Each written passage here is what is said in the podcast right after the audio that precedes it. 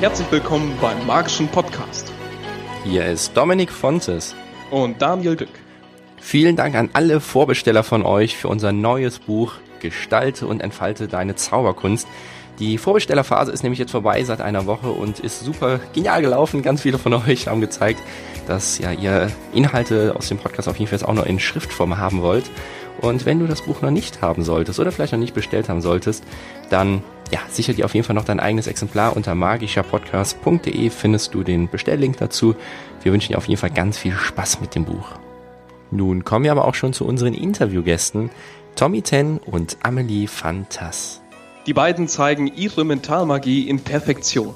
In den USA haben sie den zweiten Platz bei America's Got Talent belegt, waren bei The Illusionists mit dabei und erzählen im Interview mit uns, was sie so sehr an der Zauberkunst begeistert. Hallo Amelie, hallo Tommy. Habt ihr heute schon gegenseitig eure Gedanken gelesen? hallo, hallo erstmal. Hallo. Äh, ich glaube ja, gleich, gleich in der Früh beim Aufstehen habe ich gewusst, Amelie hat Hunger. Ja, das ist jetzt keine Überraschung, es ist jeden Morgen so. Was gab es denn heute Morgen für euch zu Frühstück? Äh, es gab Gebäck mit äh, Aufstrichen und. Und vieles weiteres.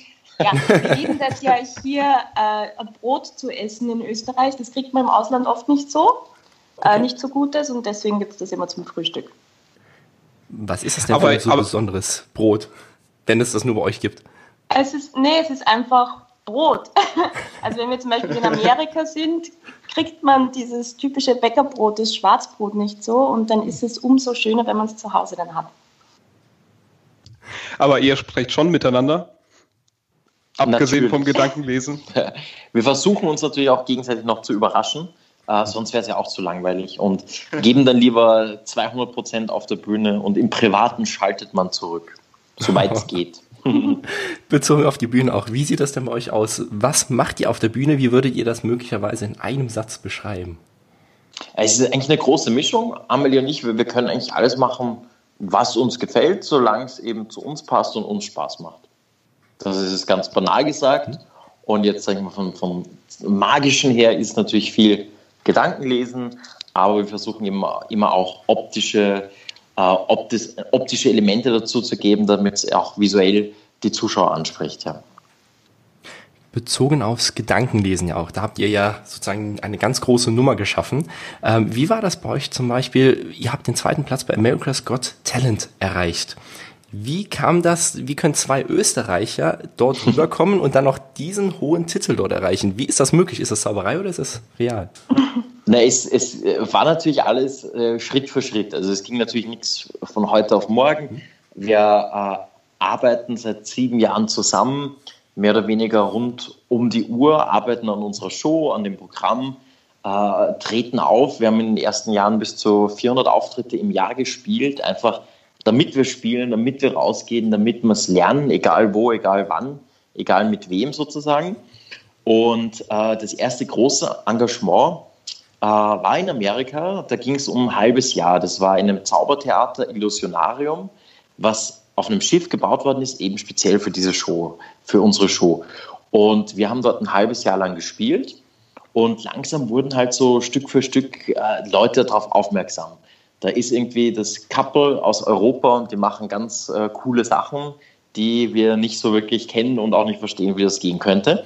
Und dann ging es so los, dass halt Show für Show irgendwelche Leute, Produzenten in, im Publikum waren immer ganz wichtig. Und irgendwann war dann bei jeder Show wer ganz wichtiger da. Und man, man weiß natürlich nie, was rauskommt, aber es ging dann wirklich so weit, dass es eigentlich direkt von dem Illusionarium-Engagement weiterging äh, zu The Illusionists. Wo wir eben nach dem halben Jahr am Schiff, nach äh, 350 Shows waren das, glaube ich, dort, jeden Tag zwei, mhm. äh, direkt nach Australien weitergeflogen sind und äh, die, die Welttournee der Illusionists gestartet haben.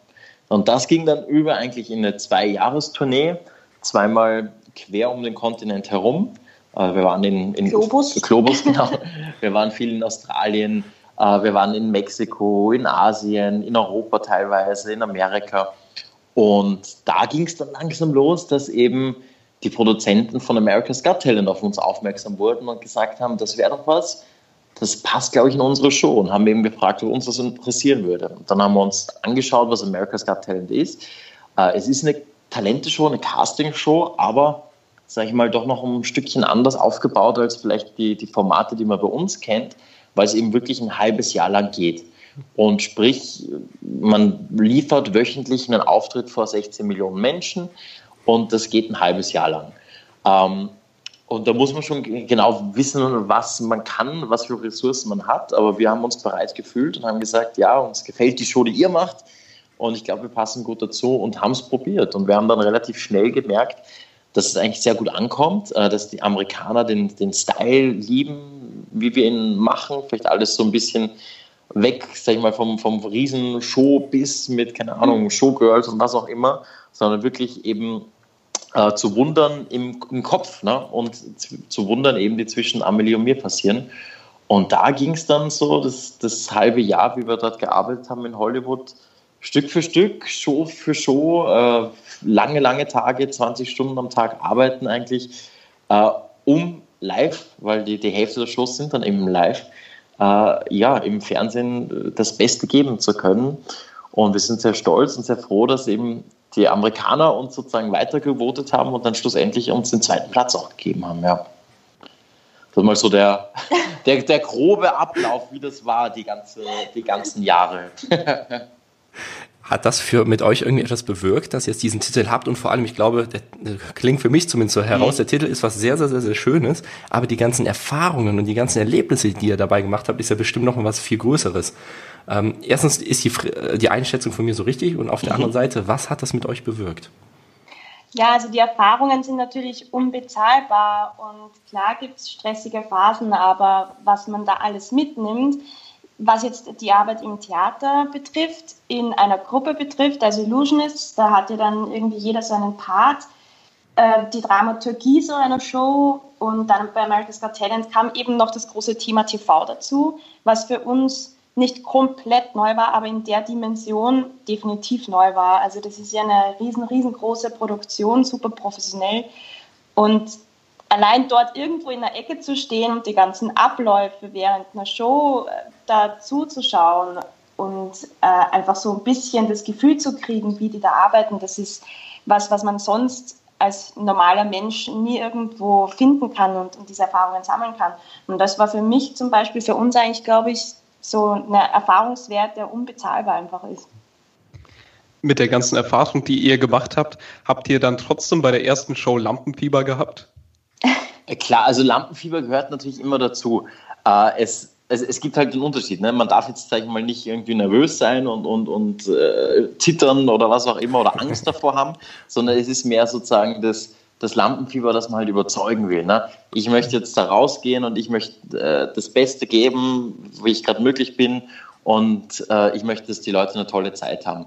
Und dieses Gefühl, dieses Kribbeln ist immer da. Und das ist jetzt egal, ob bei bei einem Auftritt vor 16 Millionen oder bei einem Auftritt vor ein paar hundert Leuten.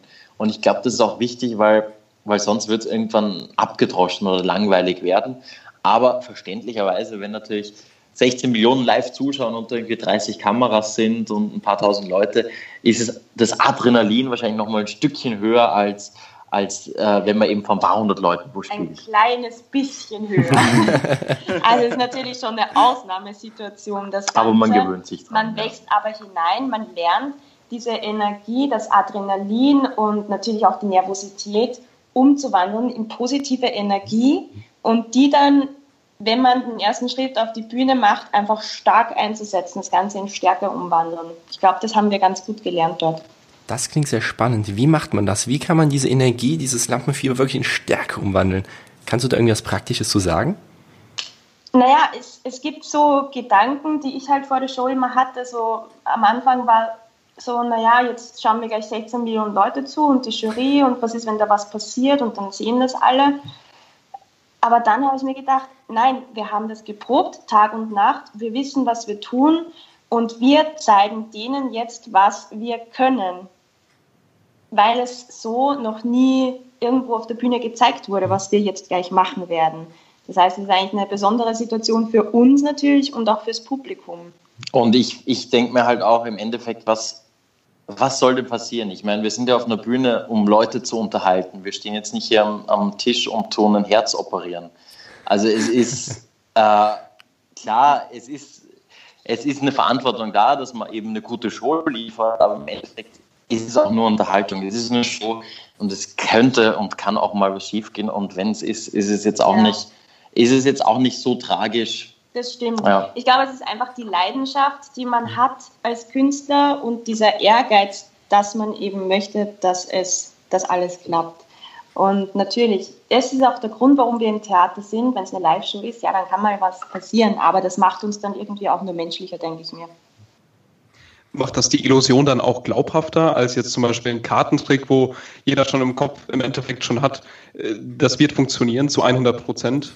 Wahrscheinlich, aber ich glaube, was es, was es halt wirklich interessant auch macht, ist in, in dem Fall, weil wir ja mit den, mit den Leuten, also mit den, den vier Juroren, mit den Judges immer viel gearbeitet haben. Ne? Und das, glaube ich, macht es automatisch schon mal viel interessanter, als wenn die nur da sitzen und was anschauen.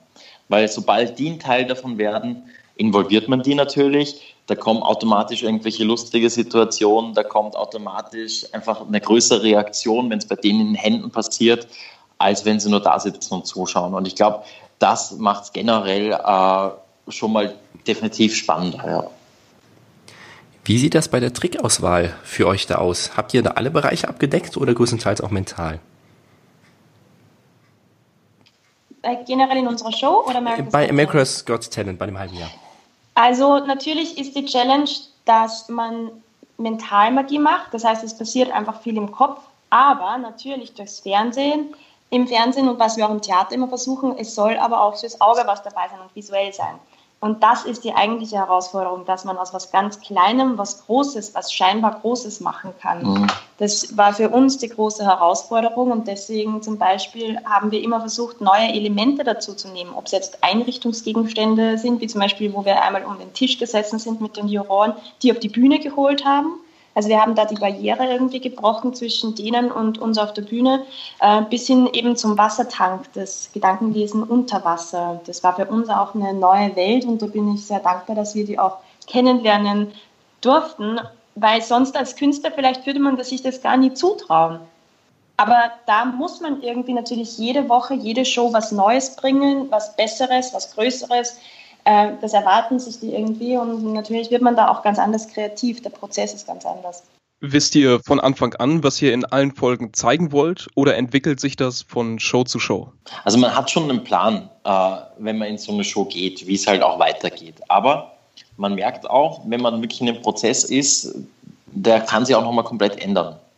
Äh, und wir sind halt auch immer auf, auf aktuelle Sachen eingegangen. Ne? Also in der ersten Show war es halt zum Beispiel, dass, dass Simon Cowell gesagt hat, hey, äh, mit, mit dir oder mit euch muss ich nach Vegas gehen. Und in der nächsten Show haben wir das genau aufgenommen und haben gesagt, hey, du wolltest nach Vegas, weißt was, heute spielen wir Vegas hier bei euch am Tisch, so auf die Art. Ne? Äh, und so haben wir immer probiert, was die uns sozusagen geben, wenn die schon Türen öffnen, die anzunehmen und das irgendwie umzusetzen. Und das kann dann teilweise eh schon eine Idee gewesen sein, die wir eh schon im Hinterkopf hatten, aber es kann dann auch sich nochmal ganz geändert haben. Und ich glaube, das muss man sich halt auch generell ich meine, bei allen Sachen, die man macht oder bei allen, allen Shows irgendwie eingestehen. Man kann zwar einen Plan haben, aber wenn, wenn du halt wirklich rausgehst, wenn du auftrittst, wenn du merkst, wie das Feedback ist oder die Rückmeldung, äh, dann siehst du erst, wie denn der Weg wirklich geht. Aber hundertprozentig so geht, wie ich es mir gedacht habe, oder vielleicht ein bisschen in eine andere Richtung oder komplett in eine andere Richtung, das kriegt man halt wirklich erst mit, wenn man rausgeht und äh, auftritt, egal jetzt ob im, im großen oder im kleinen Rahmen. Ja. Und ähm, ihr habt die Wassertank-Illusion vorhin angesprochen. Mhm. War die von Anfang an im Programm mit drin? Oder habt ihr die auch im Laufe der Show kreiert? Also es war äh, die Premiere, wo wir es vorgeführt haben bei America's Got Talent. Und die Idee, einen Wassertank zu verwenden, gab es schon lange bei uns. Äh, und es hat sich dann aber erst im Laufe der, der sag ich mal, letzten Wochen Richtung Finale kristallisiert, dass wir sagen, wir machen das mit dem Wassertank. Und auch die Verbindung, also was macht man mit dem mhm. Wassertank jetzt? Es gibt ja unzählige Möglichkeiten und da haben wir uns dann für das entschieden. Und wir bedienen uns sozusagen auch gerne an, sag ich mal, an anderen Elementen, wie halt in Entfesselung oder was auch immer, wo eben Wassertank äh, verwendet wird. und nehmen den, aber machen dann daraus was anderes ne? und tun eben Gedankenlesen unter Wasser. Weil man eben, und das war auch der Grund, weil natürlich online, äh, wenn du von so vielen Millionen Menschen gesehen wirst, gibt es halt so viele absurde Theorien und, und es, YouTube, äh, Millionen Klicks und Sachen. Und da war natürlich einfach für unsere Sicht her, jetzt gibt es diese ganzen Theorien, weißt du was, äh, die ganze Elektronik, die an Amelie dran ist, wie können wir das mit einmal sozusagen diese Tür schließen? Sie geht unter Wasser. Weil alle dachten, ich trage irgendwie tausend mhm. Sachen am Körper eben. Mhm. Tommy trägt auch irgendwas in seinem Körper und dann haben wir halt gesagt, okay, das ist irgendwie so diese, ja, ähm, man kann mich nicht besser abschirmen im Endeffekt, als im Wasser zu gehen, weil wenn da noch irgendwo Elektronik wäre, dann wird es, ja, wahrscheinlich nicht, nicht so angenehm sein. Habt ihr das dann auch erreicht, dieses Ziel, was ihr hattet? Also war der Effekt dadurch nochmal stärker? Ich glaube schon. Also das ist auch immer wieder, man wird immer wieder darauf angesprochen. Es, es, sind natürlich, wir versuchen immer Bilder zu kreieren und äh, solche Bilder bleiben einfach hängen, ja. Im besten Fall. Man versucht. Was war dann für euch so das allergrößte Learning aus diesem halben Jahr? Also für euch jeweils also, zusammen oder vielleicht auch einzeln? bei mir war es zum einen so, wo ich dachte, dass meine Grenzen sind, bin ich dann drauf gekommen, dass sie da erst anfangen. Also da geht es noch ganz, ganz, ganz viel weiter, wo man wirklich dann lernt, okay, ich, ich kann so viel weitergehen und wenn du in dem Working Process drin bist, dann hast du so eine klare Sicht und bist so fokussiert, dass du viel, viel mehr ausschöpfen kannst an Kreativität und auch an äh, Energie aus deinem Körper und aus, aus deinem Geist. Und äh, dann natürlich, also für, für Live-Auftritte habe ich einfach mitgenommen, die, die Ruhe und die Kraft, die man, wie ich vorher das erklärt habe, die man ausschöpfen kann aus dem Adrenalin und aus der Nervosität einfach, um ein starker Performer zu sein. Und bei dir, Tommy? ja, ich, ich glaube halt wirklich, dieses, äh, das Arbeiten unter, unter Druck doch auch funktioniert und dass das auch vieles weitergeht, wenn, mhm. wenn man muss, auch teilweise. Ne? Und ich meine, in der, in der letzten Woche hat man zum Beispiel an drei Tagen hintereinander äh, einen Act äh, live jedes Mal und mehr oder weniger ohne viel Zeit, um was zu proben, um Text, Texte zu lernen oder was auch immer. Und du, du bist eben mit der, war der Wassertank und du kommst nach Hause und gehst ins Textlernen für den nächsten Tag, weil dann ist die Result Show und dann machst du wieder einen neuen Act und dann ist die vorbei und dann kriegst du den zweiten Platz und dann gehst du nach Hause Text lernen für den nächsten Tag, weil am nächsten Tag in der Früh wird die Christmas Show aufgezeichnet. Ne? Und du, du denkst eigentlich, das geht, das geht sich nie aus, dass wir das bis morgen irgendwie noch hinkriegen, aber das, das Hirn auch unterbewusst, es, es, es lernt irgendwie die Sachen, es, es klappt und dann geht man halt raus und wie gesagt, man macht einfach das Beste draus, weil es ist Unterhaltung, es soll Spaß machen und einfach, äh, man probiert und macht und im, im besten Fall funktioniert es dann auch. Wenn wir mal an den Anfang zurückgehen, wie habt ihr euren Weg letztendlich gefunden, den ihr jetzt gerade weitergeht? Im Sinne von Mentalismus und eurem Act, den ihr mhm. jetzt spielt?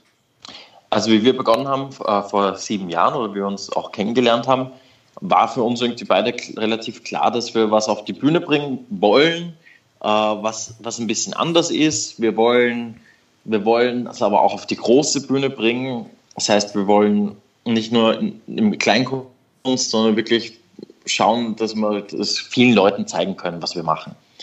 Äh, und da fanden wir halt die Mentalmagie oder alles, was so mit Gedanken und Kommunikation zwischen Menschen zu tun hat, irgendwie am interessantesten. Ähm, weil es halt irgendwie, weil es wir halt finden, wenn, wenn der, der Zuschauer, ich meine, Amelie sagt ein Wort und das ist ja eigentlich das ganze Kunststück. Und das ist ja nicht so, dass da jetzt was erscheint oder so, sondern sie sagt einfach nur was und die Leute sind verblüfft und applaudieren oder was auch immer. Ne? Und das fanden wir halt so stark daran, ne?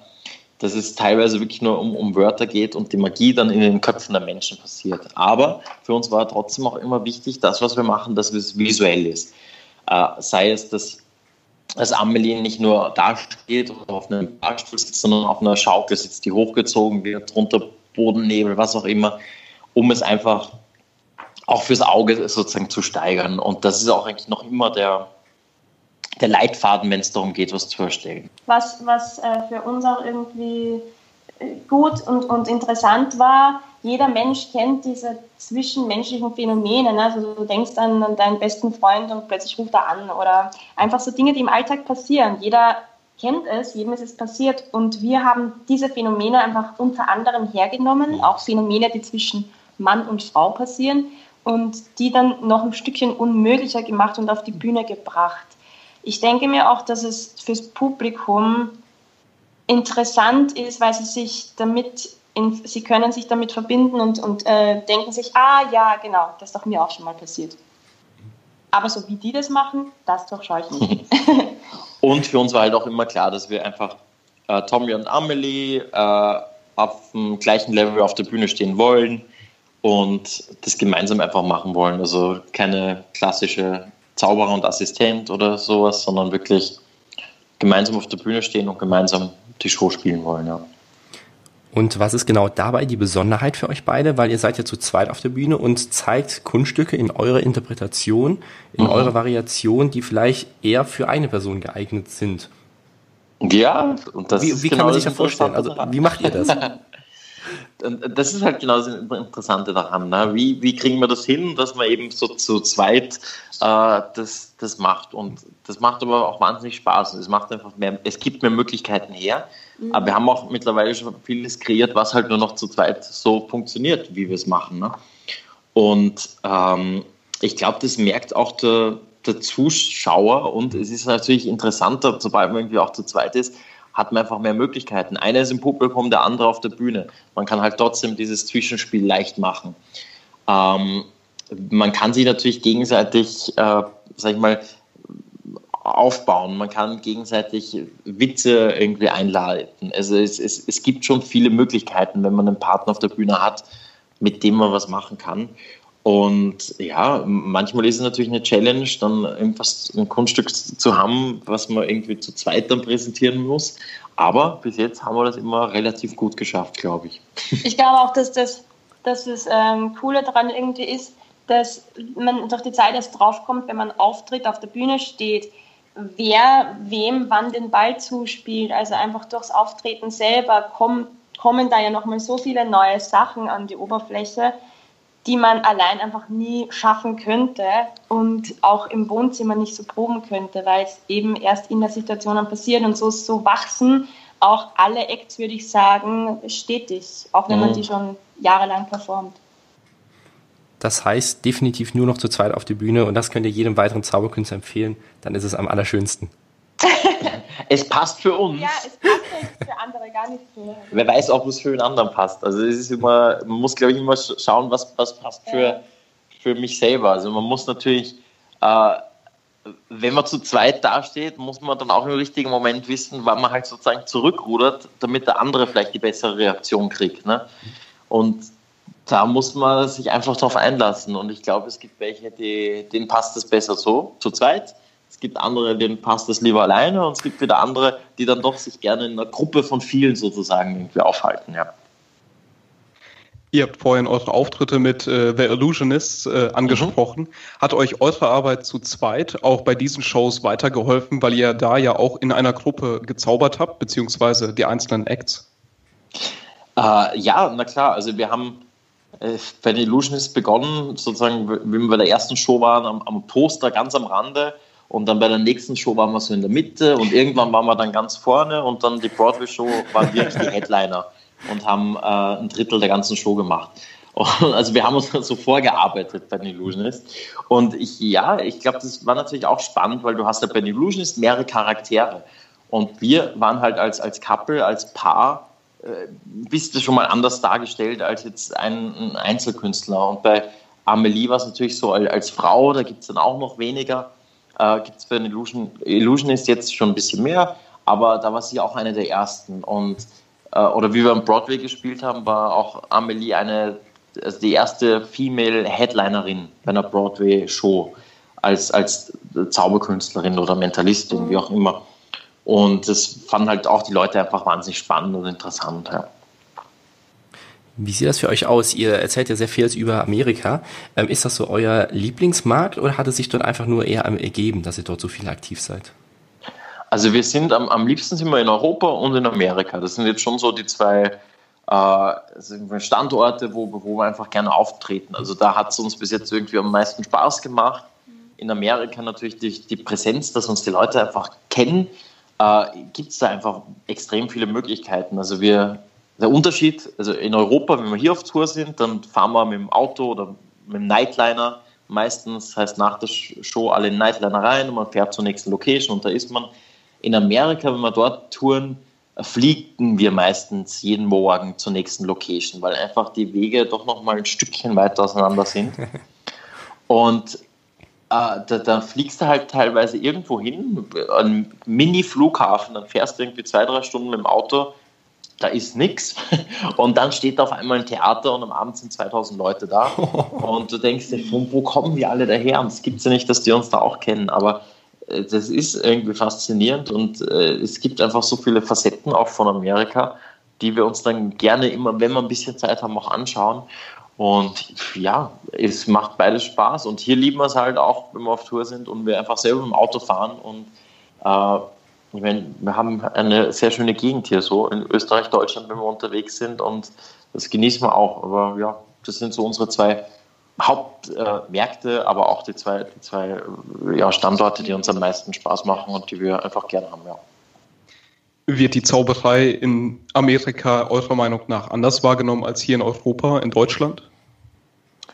Mm, jein, also ja, es ist, glaube ich, am Anfang ist ein, ist ein Unterschied da. Also am Anfang, wenn, wenn wir in Amerika auftreten, da, also teilweise ist es vorher schon so ein bisschen wie, manchmal auch wie so ein Rockkonzert irgendwie. Also die Leute essen Popcorn, trinken Cola, jubeln schon, wenn das Licht ausgeht und so. Äh, das ist schon ganz cool. Und hier in Europa ist vielleicht eher so ein bisschen ruhiger am Anfang. Die Leute wollen sich gerne mal so ein bisschen überzeugen lassen. Was, was ist das denn überhaupt eh alles so gut? Und ich schaue mir es lieber mal an. Und das ist auch völlig okay. Und sie merken dann eh nach einer Zeit, es ist ja eh lustig, es ist, passiert ja nichts Schlimmes, es macht Spaß, es ist toll, irgendwie da ein Teil davon zu sein. Und äh, tauen dann auf. Und am Ende von der Show sind dann irgendwie beide gleich, egal jetzt ob in Österreich, in Deutschland oder in, in Amerika.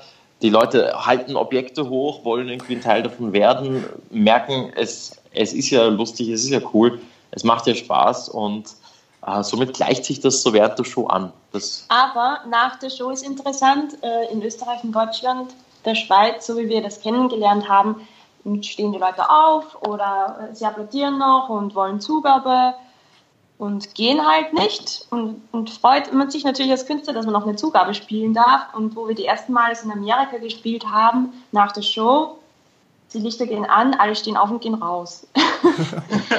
und ja, wir dachten uns so, hm, na, der Unterschied ist, sie, sie machen Standing Ovations schon so nach mehreren Acts. Also da kommen schon drei, vier Standing Ovations ja. während der Show und am Schluss auch. Aber wenn, wenn Licht, wenn Musik aus ist, dann wissen die sofort, okay, zack, raus. Es ist aus und dann gehen die. Hattet ihr Aber natürlich, man gewöhnt sich dran und dann weiß man, ja, das ist ganz normal hier und dann passt es auch. Hattet ihr denn in genau diesem Falle, wovon du gerade gesprochen hast, Amelie, ähm, denn noch eine Zugabe da? Also wolltet ihr eigentlich noch eine Zugabe zeigen? Wäre die geplant gewesen? Nee, also, also das ist ein bisschen schon, anders geplant in Amerika. Schon, dass es nicht der Fall ist einfach in Amerika und auch es gibt keine Pausen dazwischen. Ähm, wir sind viel in Casinos, da werden 90 Minuten einfach durchgespielt und das ist ja bei uns anders. Da ist eigentlich in jedem Theater ist zwischen, dazwischen eine Pause und dann geht es weiter. Da plant man es einfach so ein, dass man vorher alles unterbringt, was man machen will. und ansonsten gibt es sonst noch irgendwelche Unterschiede oder wart ihr vielleicht auch schon mal in anderen Kontinenten oder ausschließlich nur in diesen beiden? Nee, wir waren jetzt, also jetzt kommen wir gerade von der FISM in Korea, was auch eine, eigentlich eine super Erfahrung war. Es war auch ein äh, super zauberaffines Publikum in Korea, also dem, dem macht das echt Spaß.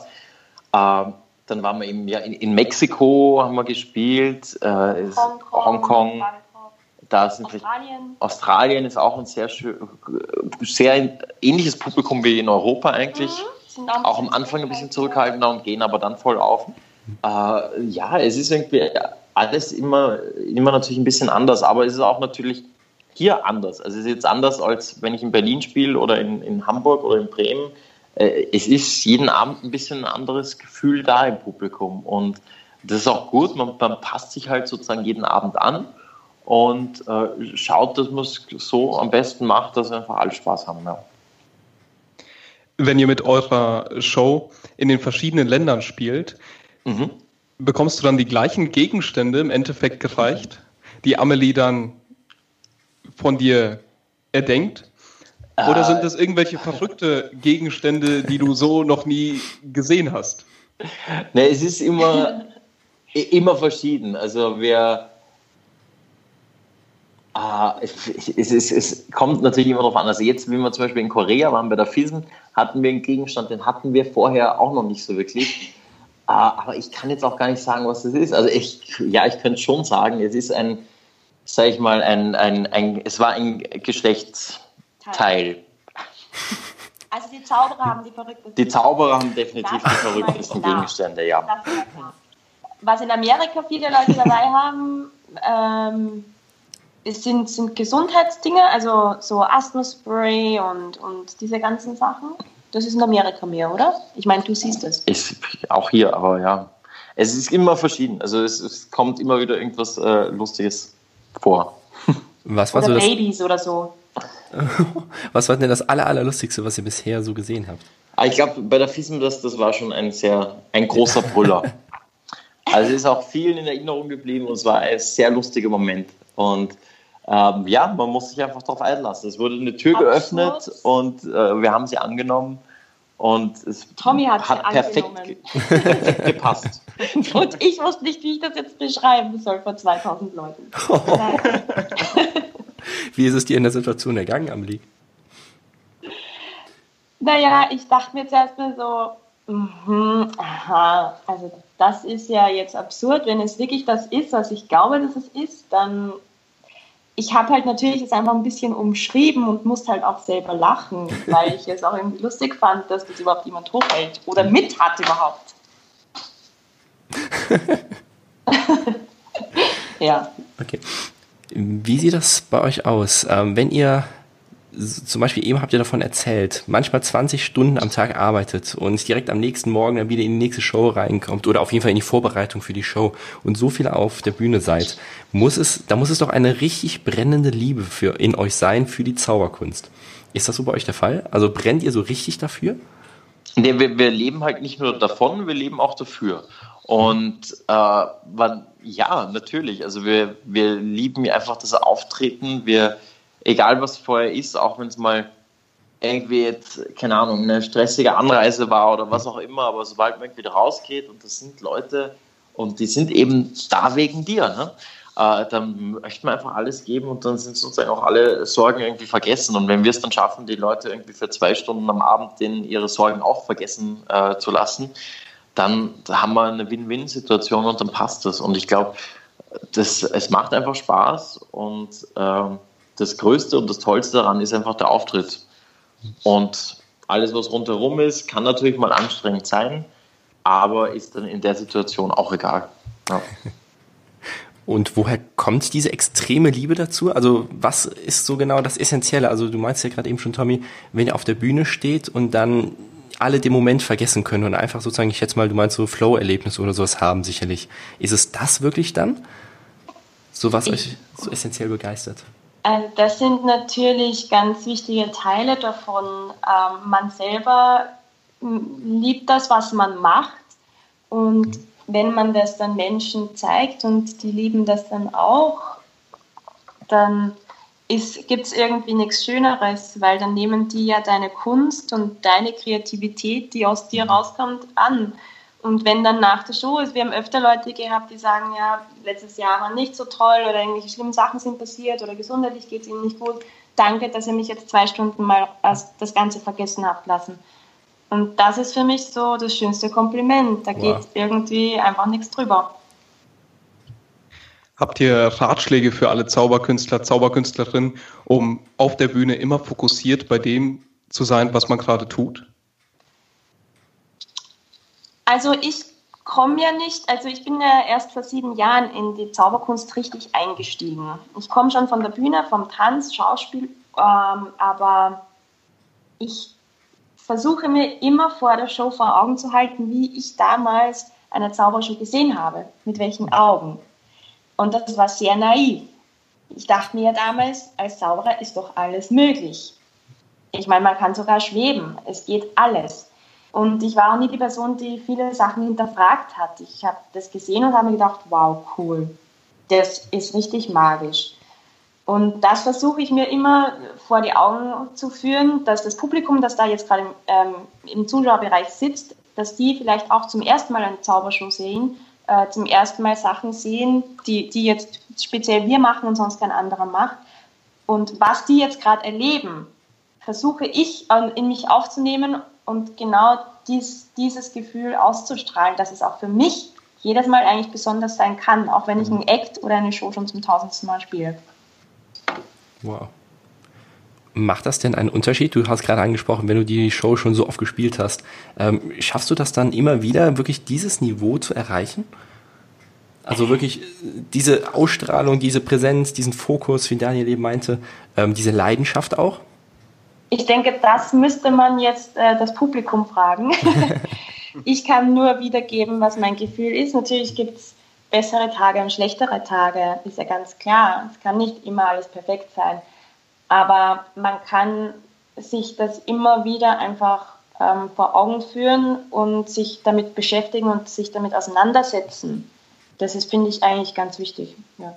Und dadurch, dass das halt unsere Show interaktiv ist, mit Leuten ist, macht es automatisch schon mal jeden Abend irgendwie anders. Mhm. Und äh, dann ist man an der Locations. Äh, es, es, es wechselt immer doch sehr viel, auch wenn die Show das gleiche ist oder die gleiche Show ist, äh, dass es eigentlich für einen selber spannend bleibt, ja. Wenn wir, euch, äh, wenn wir uns jetzt mal den Mentalismus bei euch angucken, den ihr auf der Bühne macht. Vor allem eure Nummer mit dem Gedankenlesen, die ja so super ankommt und auch unglaublich schön ist. Ähm, wie geht ihr oder wie, wie ist so eure Einschätzung bei Menschen, die bisher nur mal gehört haben, okay, Mentalismus, so Gedankenlesen ist so ein angestaubtes Image, interessiert mich jetzt nicht so. Gibt es dieses Image noch oder ist das sofort so, wow, die können Gedanken lesen, das ist total spannend. Was ist da so euer Einblick? Ich glaube, äh, was wir halt immer machen, ist, ist die Verbindung ist zwischen uns zwei. Also wir, wir zeigen sozusagen das, das Phänomen, was, was, was Amelie und ich haben. Ähm, somit grenzen wir mal aus, dass, dass wir sozusagen über wen anderen irgendwas preisgeben. Äh, und ich glaube, die Leute, wenn, wenn die so reagieren, die wissen halt nicht wirklich, was es ist. Äh, und das ist halt das Ding. Aber es ist, es ist natürlich auch oft so, und das wird wahrscheinlich jeder erlebt haben, dass irgendwer nach der Show herkommt und sagt, ah, ich, ich mag ja das eigentlich gar nicht so, aber das fand ich jetzt super. Ne? Äh, das ist irgendwie so, sie, sie trauen sich nicht zu sagen, aber sie, es ist ja eh äh, cool und es ist ja eh äh, Unterhaltung und es passiert ja keinem was Böses. Und dem, der es gefällt, der kommt her und wenn einer halt gar keinen, gar keinen ja, Gedanken dafür hat oder den das überhaupt nicht null interessiert, dann, dann kommt der auch nicht daher. Aber ich glaube mal bei uns in dem Fall und wir sind sehr dankbar darüber, dass wir eben auf Tour gehen können und Leute halt ein Ticket kaufen, und in die Show kommen, äh, dass die eigentlich vom Grund auf schon mal so weit sind, dass sie das interessiert und dass sie das sehen wollen. Außer die haben es jetzt geschenkt bekommen und müssen gehen, aber dann, dann, dann haben wir zwei Stunden Zeit, ihnen zu zeigen und dann können sie sich selber entscheiden, ob es das für sie ist oder nicht. Habt ihr auch irgendwann schon mal den Fall gehabt, dass irgendwelche Zuschauer dann nach der Show, wo ihr halt in Gedanken gelesen habt, ähm, zu euch kamen und meinten, oh, das könnte hier irgendwie doch was Echtes sein? Also irgendwie Leute, die wirklich daran glauben, weil es mhm. soll ja alle Arten von Menschen geben auf der Welt. Ja, und dann sagt ihr, das stimmt? Na klar, also es kommen immer wieder auch äh, solche, solche Anfragen, sag ich mal, oder so, Leute so ansprechen. Aber für uns ist es ganz klar und das ist auch, glaube ich, in der Show ganz klar, es ist Entertainment. Mhm. Ähm, und wir machen es eben, weil wir entertainen wollen.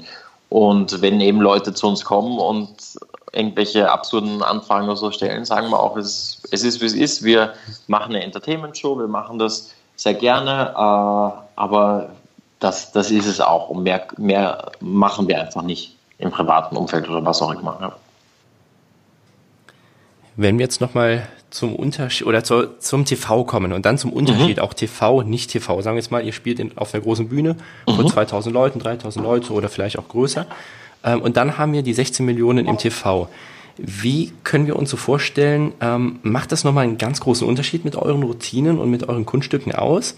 In der Auswahl vor allem und auch in der Präsentation oder ist das total gleich?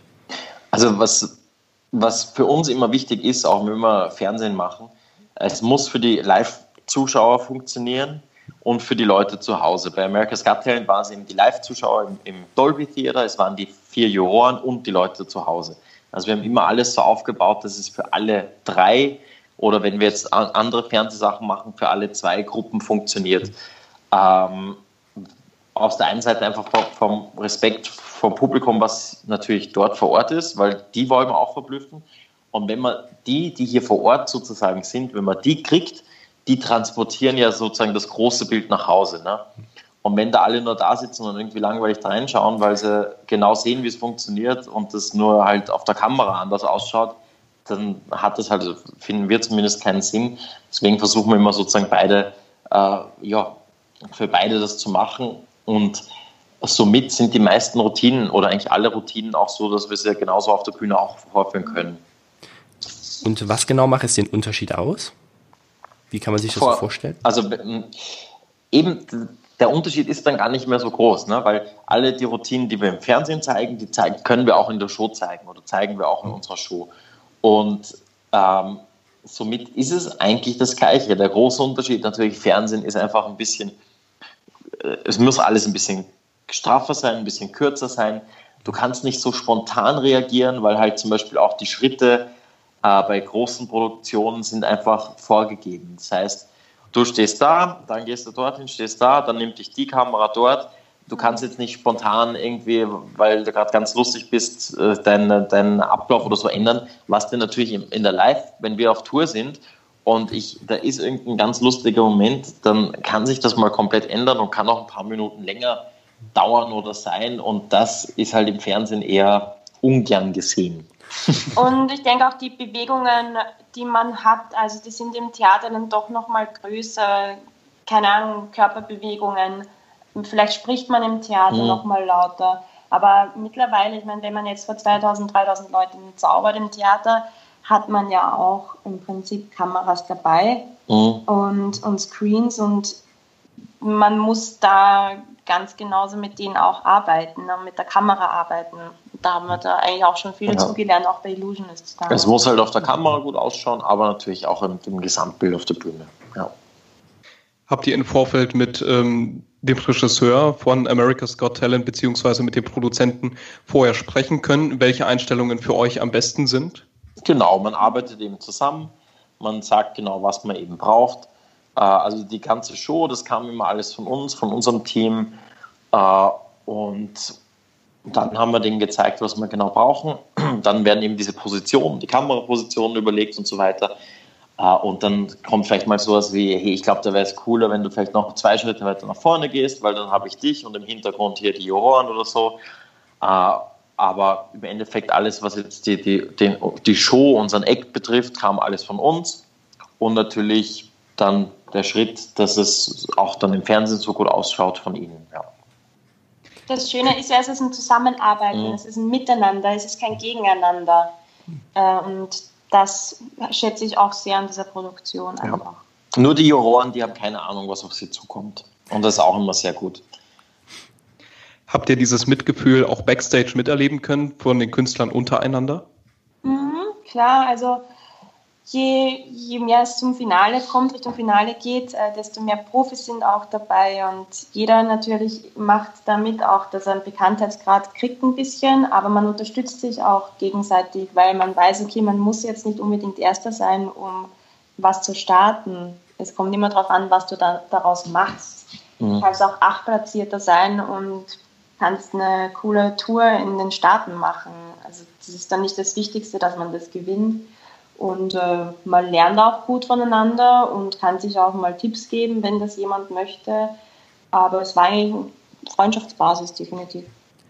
Liebe Amelie, lieber Tommy, wir sind jetzt leider schon ähm, am Ende angekommen. So mit Blick auf die Uhr müssen wir leider das Gespräch zum Ende führen. Aber wir haben noch so ein paar Fragen für euch vorbereitet, die wir euch bitten, ganz mhm. kurz und knapp einmal zu beantworten. Und ihr könnt es gerne so machen, dass wir es vielleicht teilen, dass jeder von euch jede Frage einmal kurz dann beantwortet. Gerne. Die erste Frage. Was aus eurer Vergangenheit konntet ihr mitnehmen oder woraus habt ihr am meisten gelernt für eurem heutigen Erfolg? So vielleicht aus einem Missgeschick von früher? Was ist heute so am besten raus geworden? Ich denke, bei mir ist es einfach eine sehr gute Familienbasis, die ich hatte, die mich gut geerdet hat. Und das macht mich, glaube ich, einfach zu einer bodenständigen, starken Performerin. Ja, und ich glaube einfach, durch das Rausgehen und, und, und, und Machen haben, haben wir das meiste auch für uns gelernt. Und äh, auch wenn mal was schief geht, es ist, ist egal, weil dann weiß es beim nächsten Mal, was, was es sein kann. Und von all, also jetzt, wenn wir auf Tour sind, lernen wir eigentlich von all dem oder, oder hilft uns all das, was wir vorher schon gemacht haben, wo wir vorher schon mal wussten, das, das hat mal nicht so geklappt oder, oder da ist eine Situation, auf die kann ich eingehen und das ist einfach durchs, durchs Machen gekommen, ja. Könnt ihr ein Buch oder eine Webseite besonders empfehlen? Wie wir damals begonnen haben, äh, mit unserem Act kam alles von uns. Das heißt, wir haben eigentlich gar kein einziges Buch oder so gelesen. Äh, wir haben uns alles selber überlegt. Und das Problem ist immer, die Leute fragen mich immer, welches Buch würdest du empfehlen? Aber das, es gibt halt kein Buch, mit dem wir damals begonnen haben. Aber ich ich glaube, es gibt einfach äh, so viele Sachen und alles, egal was man liest, hilft. Irgendwann. Siehst du das genauso, Amelie? Ja, ich hätte jetzt spontan gesagt, die Rückkehr des Tanzlehrers von Henning Mankell. Äh, das ist ein Krimi. Ich habe eigentlich auch nie Zauberbücher gelesen. Was ich mir aber jetzt vornehme, ist mehr in die Welt der Zauberkunst von Frauen einzutauchen. Da gibt es ja sehr interessante Performerinnen in der Geschichte und die werde ich mir mal demnächst zu Gemüte führen. Wow. Stellt ihr beiden euch mal vor, ihr könntet ein ganz großes Plakat in einer sehr großen Stadt platzieren und dort eine Message draufgeben, die so eure Lebensweisheit widerspiegelt. Was würdet ihr da draufschreiben? Ich glaube, äh, die Lebensweise ist einfach, äh, tu es, mach das, auf was du Lust hast, probier es aus. Ich meine, was, was soll denn schon passieren? Ich meine, bis auf ein Nein kann nicht viel passieren, aber einfach das machen, was man schon immer irgendwie drin hatte und das Probieren rauslassen und nur so weiß man, ob es das Richtige ist oder nicht. Ich würde sagen, also draufschreiben, höre und vertraue auf dein Bauchgefühl. Und gibt es etwas, was ihr den Hörern noch zum Schluss mitgeben möchtet? Ihr habt das Schlusswort. Ja, äh, vielen Dank fürs Zuhören. Und wenn ihr dann mal die Show live sehen wollt, nächstes Jahr ist schon ein Spoiler, kommen wir nämlich auf die Deut auf, wieder auf eine Deutschland-Tournee. Nächstes Jahr im Herbst und ab September hauen wir die Termine raus und da freuen wir uns schon drauf. Weil es hat uns sehr viel Spaß gemacht dieses Jahr und letztes Jahr. Wir kommen alle live bei euch vorbei. Sehr, sehr gerne. Super, dann vielen, vielen Dank, dass ihr mit dabei vielen wart. Dank. Danke euch. Und euch alles Gute. Bis bald. Ebenso. Ciao. Tschüss. Tschüss.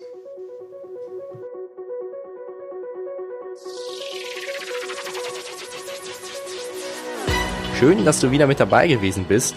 Und vielleicht hat dich dieses Interview, dieses Gespräch mit Tommy Ten und Amelie auch dazu bewegt, deine Zauberkunst mal ein bisschen was größer zu denken. Möglicherweise sitzt du ja gerade auch schon vorm Computer und buchst dir deinen Flug nach Las Vegas oder in die USA, damit du auch dort mit deinem Zauberprogramm auftreten kannst. Vielleicht hat dich genau dieses Interview dazu bewegt, deine Zauberkunst größer zu denken. Und wenn du noch größer denken willst, freu dich schon jetzt auf dein vorbestelltes Buch Gestalte und entfalte deine Zauberkunst. Wir haben viel Arbeit hinein investiert, also nicht ganz, weil Christoph Roth hat das Vorwort geschrieben. Falls du es noch nicht hast, sicher dir dein Exemplar auf magischerpodcast.de. Wir wünschen dir weiterhin eine erfolgreiche Woche und bis in zwei Wochen. Ciao. Ciao.